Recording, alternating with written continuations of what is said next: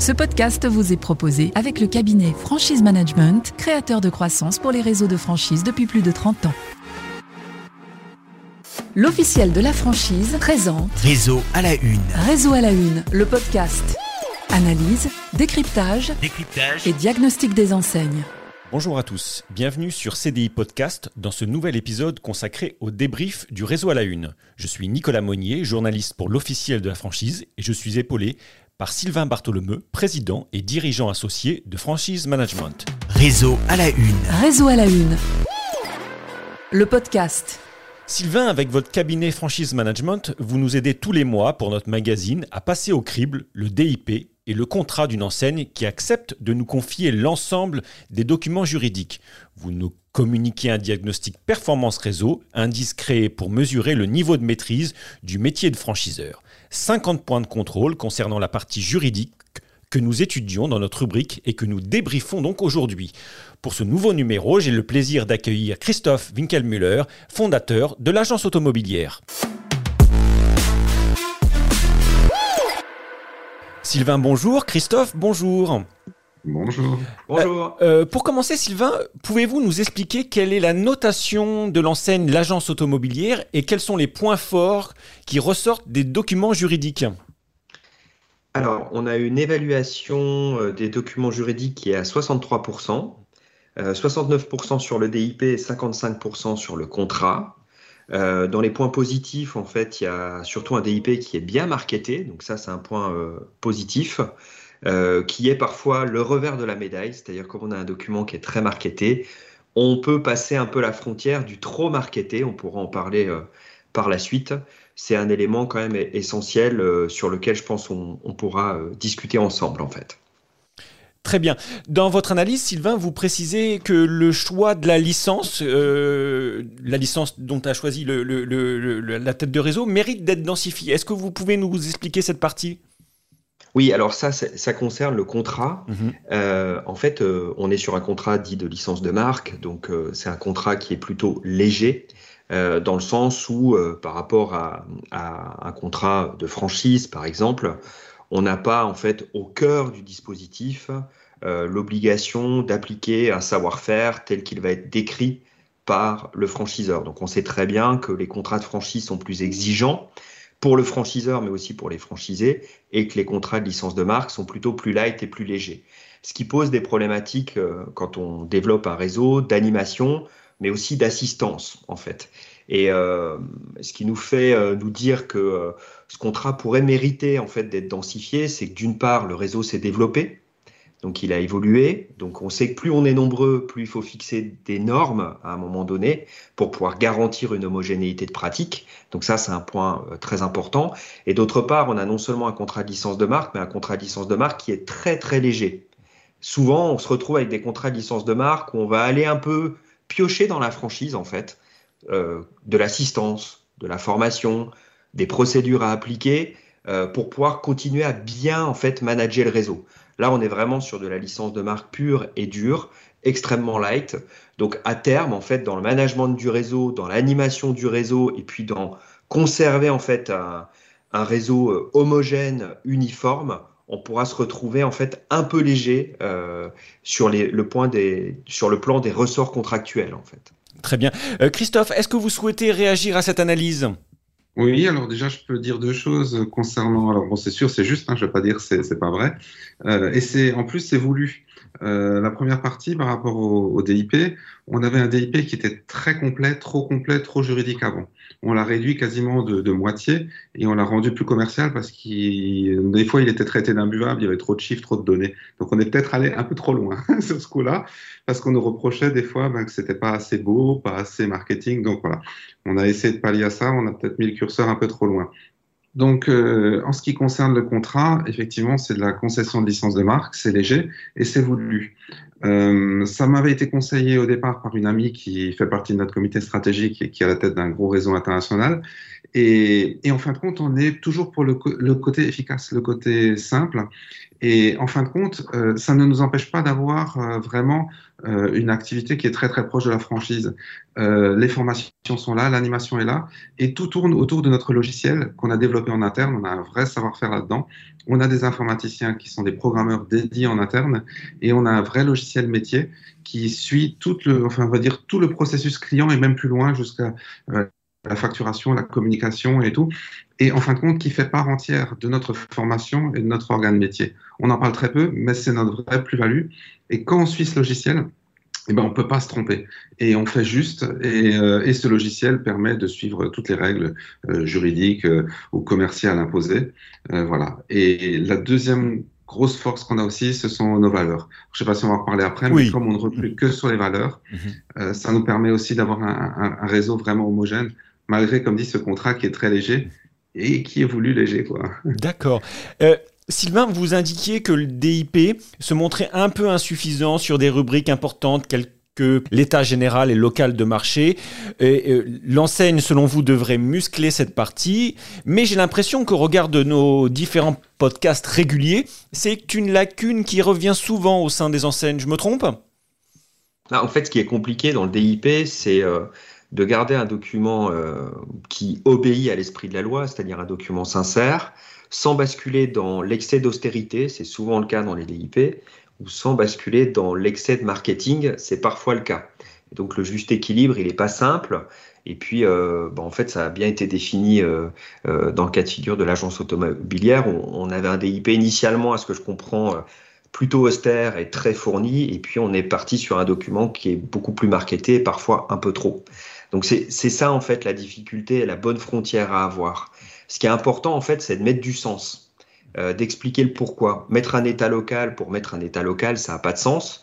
Par contre, mettre un état local qui permet à un candidat à la franchise de construire son étude de marché et lui expliquer comment on passe de l'état local à l'étude de marché, là, c'est intéressant. Mettre un état général de marché, euh, c'est important, mais si on n'explique pas au candidat comment l'utiliser, bah, ça n'a pas de sens.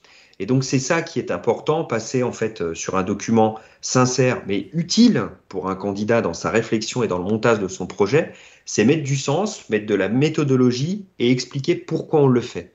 Et c'est souvent ce qui manque en fait dans les, dans les DIP qu'on qu analyse régulièrement. On a soit en fait un agrégat d'informations parce qu'on veut se blinder sur le plan euh, juridique, ou soit on a un document qui va ressembler un peu plus à une plaquette commerciale parce qu'on veut expliquer euh, l'histoire du projet, euh, euh, mettre un peu de la vente, le rendre plus lisible. Mais en fait, euh, on en oublie aussi les informations qui sont utiles, nécessaires à un candidat dans sa prise de décision.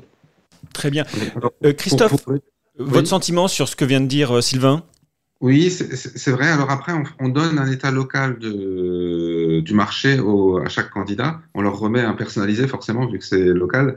Donc celui-là, on vous l'a sûrement pas transmis parce qu'on vous a donné le DIP général, mais ça, c'est remis. Et puis après, ce qu'il faut aussi savoir, c'est que dans notre métier, le marché est tellement grand. Euh, Aujourd'hui, le, le département où on est le plus présent, c'est le Doubs. On a trois grosses agences à Montbéliard, à Pontarlier et à Besançon.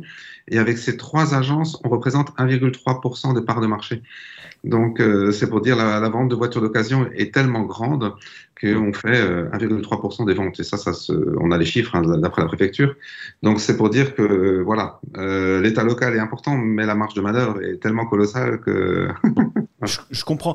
Euh, Christophe, lorsqu'on a écrit ce papier, vous, euh, il y avait 112 agences au, au compteur, c'était en mai euh, dernier. Euh, Vous visiez euh, 500 agences euh, à, à terme. Est-ce que vous pensez revoir certaines choses, soit du contrat, soit du DIP, euh, lorsque vous allez monter en puissance en, termes de, réseau Alors, au niveau du contrat, je pense pas. Le DIP, forcément, il changera. Notre contrat, on veut rester sur quelque chose de simple. Après, on change selon les pays. Euh, c'est sûr qu'on est maintenant présent dans six pays. On est en train de, on a des contacts très avancés sur l'Allemagne. Euh, les, euh, comment dire, selon les pays, les modalités sont souvent différentes.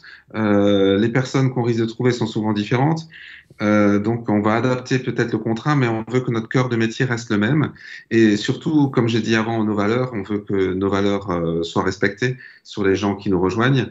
Et on a aussi des choses ben, qui, qui, sont là pour rassurer, comme notre introduction en bourse l'année dernière, donc ce qui nous oblige encore de donner beaucoup plus qu'un DIP.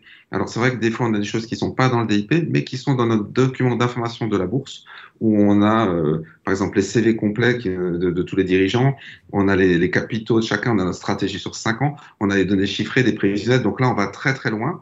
Et, mais c'est vrai que tout le monde ne le sait pas forcément, mais on le propose systématiquement à tous les gens qui veulent nous rejoindre. Euh, donc du coup, ça fait un lien presque plus fort parce qu'ils deviennent même associés de la tête de réseau que juste, euh, on va dire, un, un, contrat traditionnel de concession de licence de marque. Et ça, c'est quelque chose de, de, très fort en termes de lien et de, de oui, c'est ça, vraiment de lien entre nous. Euh, voilà, qui, je pense, enfin, je suis même sûr, n'existe pas aujourd'hui dans le monde de la franchise traditionnelle. Quoi. Une fois de plus, on voulait apporter de l'innovation. C'est vrai, Sylvain, qu'avec euh, euh, l'introduction en, en, bourse de, de, la société, il y a un degré de transparence en plus qui, qui peut oui. rassurer le, le candidat, j'imagine. Oui, oui, après, bah, c'est bien, je pense, de le mentionner dans le DIP, puis c'est bien de l'annexer au DIP, puisque c'est un élément qui est très important et, euh, qui répond à une partie, euh, euh, des informations légales qui doivent être transmises dans le cadre de la loi Douba. Donc je pense que ça ne mange pas de pain d'en faire un élément du DIP au sens annexé, même un lien. Hein, on peut mettre un lien de téléchargement hein, aujourd'hui hein, pour rendre un document marketing et accessible. Vous mentionnez que les informations sont disponibles à tel endroit et vous avez le lien. Et vous alourdissez pas le document d'une part, parce qu'aujourd'hui, quand même, tout se digitalise, y compris euh, le DIP. Euh, mais en plus, vous mettez ça. Et puis, c'est un élément, un argument aussi, en plus, euh, euh du fait que l'entreprise se développe, etc., etc. Et que vous êtes contraint, en fait, à un niveau de transparence et d'information plus important que la majorité des réseaux.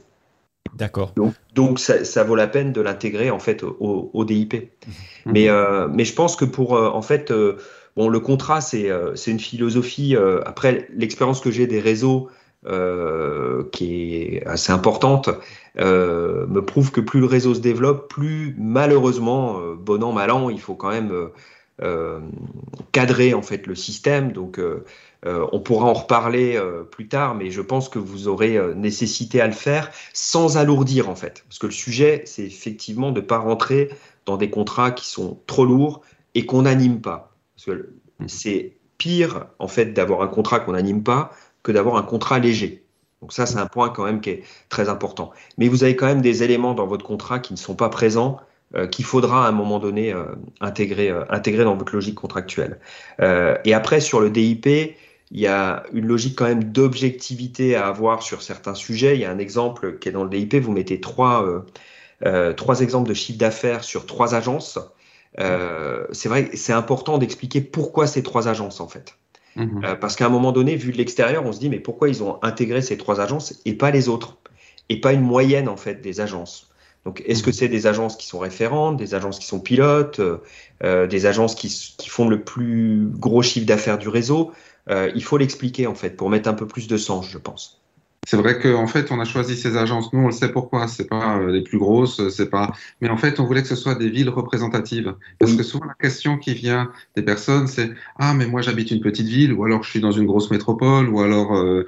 Et donc, en fin de compte, il faut qu'on puisse, que chacun puisse s'y retrouver. C'est aussi le cas, par exemple, d'une agence où très rapidement la personne est commencée avec une deuxième personne par rapport à quelqu'un qui démarre seul. Donc, on a aussi donné ces exemples pour que les, les candidats arrivent à s'identifier en disant bah, tiens je vais démarrer seul ou je suis un ancien de l'auto, je suis pas un ancien de l'auto et donc ça permet de dire bah voilà là on a l'exemple de cette personne, c'est un ancien de l'auto, il a démarré euh, seul, au bout de six mois ils étaient un deuxième, donc ça permet c'est une certaine représentativité où il n'y a pas trop de euh, on va dire d'aléas externes qui auraient pu influencer ou enfin voilà. Exactement, mais en fait c'est surtout se dire toujours que le le DIP, c'est euh, l'élément que garde le candidat euh, entre les mains. Bon, il le fait lire à ses conseils qui vont lui donner un avis. Il le fait lire à ses proches qui vont lui donner un avis. Il le lit avec un regard parfois un peu méfiant, évidemment, parce qu'il se dit est-ce qu'il n'y a pas un loup euh, derrière le projet? Donc il faut quand même bien réexpliquer les choses, quoi. Et, euh, et voilà, quand on a ces éléments-là, on se dit, bah, à un moment donné, pourquoi ils m'ont mis ces trois chiffres d'affaires et pas les autres? Et euh, qu'est-ce qui motive en fait le fait que vous positionnez cette information-là euh, euh, dans, le, dans le DIP et, mmh. et, par exemple, mettre la moyenne du réseau à côté, ça a du sens ou expliquer pourquoi bah, ces trois agences spécifiques représentatives du réseau, euh, il faut en fait l'expliquer un peu plus, je pense. Donc c'est vrai que je pense que vous, aviez un gros coup de barre à gauche sur le DIP à un moment donné, vous avez mis un gros coup de barre à droite. Je mm. pense à rééquilibrer, ce serait vraiment bien parce que encore une fois, le document est, bien marketé, donc c'est un bel effort là-dessus. Mm-hmm. Ok, merci. Christophe, est-ce que vous voulez ajouter quelque chose sur cette analyse? Est-ce que ça vous semble euh, pertinent? C'est très très juste. Et puis je sais qu'on a toujours tendance à, se dire, euh, nous on fonctionne sur le principe du modèle, à se dire les gens vont bien se rendre compte, mais c'est vrai que les gens ne se rendent pas toujours compte. Euh, Aujourd'hui, je sais que nous, notre principal succès, c'est notre 98,4% de taux de recommandation client. On a passé les 175 000 clients, donc c'est quand même ça veut dire quelque chose. Donc les clients sont satisfaits. Et s'ils sont satisfaits, c'est parce que les membres du réseau font bien leur travail. Je veux dire, il n'y a pas de secret. Hein. C'est pas nous, la tête de réseau, qui sommes là. On est là pour les aider, on leur donne les outils, on, on anime, on, on, fait tout ça, on, fait vivre la marque. Mais au jour le jour, c'est les personnes qui sont en agence qui font le travail. Donc, euh, quelque part, notre rôle, c'est de continuer à bien recruter, c'est de continuer à donner envie et à trouver aussi ceux. On aime bien aussi ceux qui posent des questions, qui creusent, qui euh, parce que quelque part, on va se dire bon, ça va être des, des bons membres et voilà. des bons chefs d'entreprise, des bons entrepreneurs. Et voilà quoi. Et après, on voit vite, c'est vrai qu'il y a des fois des personnes qui, ça peut être trop limitatif, ils peuvent s'arrêter là, et d'autres qui vont en vouloir plus. Et puis c'est souvent ceux avec qui ça, ça match derrière. Euh. Oui, je comprends. Euh, euh, Sylvain, qu'est-ce que vous voyez d'autre aujourd'hui dans, dans, ce réseau Où est-ce qu'il faut être vigilant dans les, prochaines années? Alors, euh, on est sur, euh, sur un réseau de ce qu'on appelle des franchises de services, en fait. Hein. on est sur de la prestation de services. Euh, donc, il y a deux sujets importants. le sujet, c'est que vous n'avez pas de produits que vous fabriquez, que vous distribuez en intermédiaire entre vous et le client. Donc, toute la prestation de service, elle est souvent très difficile à cadrer. Euh, c'est comme dans la restauration, hein, si on prend euh, l'exemple de la restauration, autant euh, la qualité des plats, vous pouvez la normer, autant l'accueil client derrière, c'est plus compliqué. Voilà. Donc ça demande en fait un effort d'animation très important. Euh, dans, le monde du service en général, on sait que le management de la qualité client, le management euh, de la qualité de service au final est beaucoup plus complexe euh, à gérer. Ça, c'est un premier point. Et le deuxième point, c'est que le chiffre d'affaires, il repose aussi beaucoup sur le mental de l'entrepreneur. Il va falloir animer son agence au quotidien, euh, se bouger, etc. Donc, on est souvent sur des réseaux où il y a quand même plus de turnover, en fait, parce qu'il y a des, des, adhérents qui rentrent et ça le fait pas. Euh, parce que euh, bah voilà, on n'est pas dans une boutique à attendre le client, il faut aussi mettre l'énergie pour faire vivre tout ça. Quoi. Donc c'est un sujet en fait qui est, euh, qui est assez compliqué, qu'on retrouve aussi dans l'immobilier. Et, euh, et, donc il faut plus cadrer, plus animer et aussi euh, plus qualifier au départ les candidats pour éviter les erreurs de, de recrutement qui peuvent être plus importantes sur ces, sur ces types d'activités. Donc voilà, donc, en, en, management, ça veut dire que plus le réseau va se développer, plus le management va devoir être exigeant parce qu'évidemment, on va accélérer en recrutement, donc on va moins euh, recruter, on va dire, en mode artisanal, mais plus en mode euh, industriel. Et donc, il va falloir plus processer, en fait, euh, l'intégration, la qualification des candidats et, et, le management au quotidien pour garantir un niveau de chiffre d'affaires cohérent pour tous. Quoi. Christophe, votre sentiment sur ce que vient de dire Sylvain Complètement d'accord. C'est vrai qu'on gère de l'humain, on gère du service et on le voit en termes de recrutement, c'est très compliqué parce que on a, ça fait des années, on a à peu près 600 demandes entrantes qualifiées par, par an et on va ouvrir, euh, maintenant on est monté à 30. 30 agences par an l'année dernière, c'est ça fait beaucoup de, de gens qu'on qui, qui, où on donne pas de suite, où eux ne donnent pas de suite parce qu'il faut vraiment que ça, ça, ça, fonctionne bien. Et nous, notre métier, effectivement, c'est de déceler, et comme c'est de l'humain, c'est compliqué, c'est de déceler les bonnes personnes. C'est pour ça, effectivement, qu'on travaille sur les valeurs parce qu'on se rend compte que c'est ce qui permet de faire le lien. Mais après, euh, euh, tous les gens qui viennent nous voir, enfin, la plupart du temps, n'ont pas été entrepreneurs avant. Donc, ils ne savent pas ce qui les attend. Ils peuvent avoir une idée, mais ils ne savent pas. Et, c'est vrai qu'être entrepreneur, c'est un métier difficile, quoi. Euh, donc, on est aussi là, effectivement, pour les suivre. Il y en a des fois qui se rendent compte que c'est pas leur métier. Euh, ça fait du changement. On a à peu près, euh, je crois que l'année dernière, on a eu euh, six enseignes qui ont changé de main, euh, ce qui est pas rien. Et on sait que ça va, ça va continuer avec le temps. On a Voilà, euh, plus on grossit, plus euh, voilà, on va devoir accompagner. Et, et c'est pas un métier facile. Nous, on a la chance d'avoir la passion quand même qui aide, comme on est dans l'auto. On va dire 100% des personnes qui rejoignent notre réseau sont passionnées d'auto. Donc la passion aide aide à, à, faire vivre et donne la ferveur. Mais il faut pas que ça, quoi, euh, effectivement. Christophe, sur, sur, sur, sur le marché de l'automobile d'occasion, aujourd'hui, aujourd'hui, est-ce que oui. les, les, candidats se, se, se, montrent un peu inquiets sur, euh, sur la santé du marché? Alors aujourd'hui, ça commence effectivement parce que jusqu'à présent, l'occasion c'était euh, c'était le Graal, tout allait bien, pas de voiture neuve, l'occasion va très bien. Il s'avère que bah, la baisse du marché de voitures neuves fait que certaines personnes n'ont pas renouvelé leur voiture neuve, donc il y a un peu moins d'occasion. Euh, je dirais le plus gros impact aussi, c'est l'Ukraine qui impacte tout le monde et qui crée un petit peu cette, cette, peur. Donc nous, nous, on est là pour les rassurer en leur disant que le marché est tellement gros que même s'il baisse de, de, quelques points, euh, il y aura toujours à faire. Euh, pour quelqu'un qui fait bien son travail. Aujourd'hui, on va dire, on est dans un marché qui est, qui est un petit peu malade, mais plus malade de la méfiance et de la crainte de se faire avoir en achetant ou en vendant que la crainte de, enfin, je veux dire, de pas avoir assez de volume. Mmh. Donc, nous, notre carte à jouer, elle est là. C'est de, de, montrer euh, nos valeurs, notre façon de faire, notre honnêteté, notre transparence. Chez nous, acheteurs et vendeurs se rencontrent, ce qui n'existe pas dans un garage traditionnel. Donc, le vendeur est super content de voir à qui, enfin, qui va continuer la vie de sa voiture, euh, qui va continuer d'entretenir sa voiture. Et l'acheteur est super content de rencontrer celui qui l'a utilisé avant. Parce que moi, je dis toujours, j'achète pas une voiture, moi, j'achète l'ancien propriétaire. Parce que c'est un, mmh. un, bien de consommation qui s'use et puis qui est en plus important parce que c'est avec lui qu'on va aller au travail, qu'on va emmener sa famille en vacances. Enfin, voilà. Donc, nous, notre vrai challenge, il est là.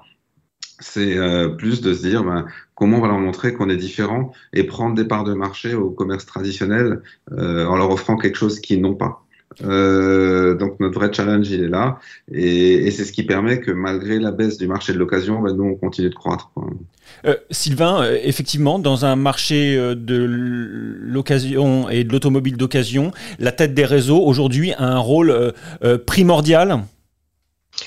euh, oui, alors elle a, plusieurs rôles sur des marchés comme, comme ceux-ci. Elle a déjà un rôle de démocratiser le métier, d'expliquer le métier c'est un point important parce que forcément, c'est pas un métier vu de l'extérieur qui est évident à comprendre. Hein. Euh, ça, c'est un, un, point qui est, euh, à mon avis, euh, important. Et puis après, il y a un point qui est de garder le temps d'avance et de se projeter systématiquement. Parce qu'on est sur, c'est le cas sur tous les marchés aujourd'hui, il y a des mutations économiques extrêmement fortes. Donc, euh, il faut essayer de garder en fait le temps d'avance euh, pour que le concept continue à répondre aux attentes des candidats, mais aussi continue à rester attractif vis-à-vis -vis des clients finaux. Et ça, c'est extrêmement important. On voit, par exemple, dans d'autres secteurs d'activité, euh, euh, des questions de coût d'accès en fait euh, du concept vis-à-vis -vis des candidats et de conditions de financement qu'il faut qu'il faut permettre. Donc aujourd'hui, on voit qu'il y a une prime quand même aux concepts qui sont plus légers financièrement, plus accessibles financièrement, parce que ça permet à des candidats à la franchise qui ont peur d'entreprendre dans un contexte un peu instable, euh, bah, de rester euh, motivé, d'avoir l'apport suffisant, euh, bah, les banques de les financer, etc., etc. Là, on est sur un concept qui est plutôt léger, mais on est sur un concept à horizon euh, 5 euh, ans où certainement, en fait, le business model va bouger. et donc, ces éléments-là, c'est le rôle de la tête de réseau de faire de la R&D, de s'interroger sur l'attractivité du concept aujourd'hui, dans 3 ans, dans 5 ans, et de garder un temps d'avance. Donc ça, c'est le travail de vision qui est euh, extrêmement important et qui est le rôle euh, souvent euh, du dirigeant, des équipes dirigeantes et puis de la tête de réseau en général. Christophe, pour conclure, vous êtes d'accord? Totalement d'accord. Et euh, on sait qu'il y aura toujours des voitures à vendre, donc à vendre ou à louer, ça va dépendre le modèle économique, euh, comment on va les, les, utiliser. Donc on aura toujours besoin de nous. Après, c'est vrai qu'on réfléchit à plein de services index. On est rentré dans le capital d'une start-up qui est dans la réparation automobile. Euh, on lance là au mois de septembre une carte euh, qui apporte plein d'avantages dans la mobilité automobile, donc euh, qui va suivre, on va dire, nos, nos clients. Donc c'est vrai qu'on commence euh, à se projeter sur le, le métier de l'automobile plus loin que juste le moment de la transaction. Et c'est vrai que c'est important. Quoi. Et, parmi euh, nos, on va dire, les, gens qui sont rentrés à notre capital, on a notre, notre assureur, euh, notre garantisseur historique, notre financeur aussi historique. Donc, euh, on se rend compte qu'il y a plein de métiers qui gravitent autour de l'automobile. Et on commence à, à les intéresser grandement parce que à l'heure où euh, le marché baisse et donc les financements baissent, nous chez nous les financements augmentent, donc ils se rendent compte que au final, euh, notre idée était pas si mauvaise que ça, mais il fallait le temps qu'elle mûrisse. oui, je comprends. Euh, Sylvain, quelque chose à ajouter ou on est bien? Non, non, ça me paraît pas mal. Ça me paraît pas mal aussi. Voilà. bah, écoutez, je vous remercie infiniment, messieurs, pour votre temps. On se retrouve très bientôt pour le prochain épisode dédié cette fois-ci à l'enseigne Turbofonte.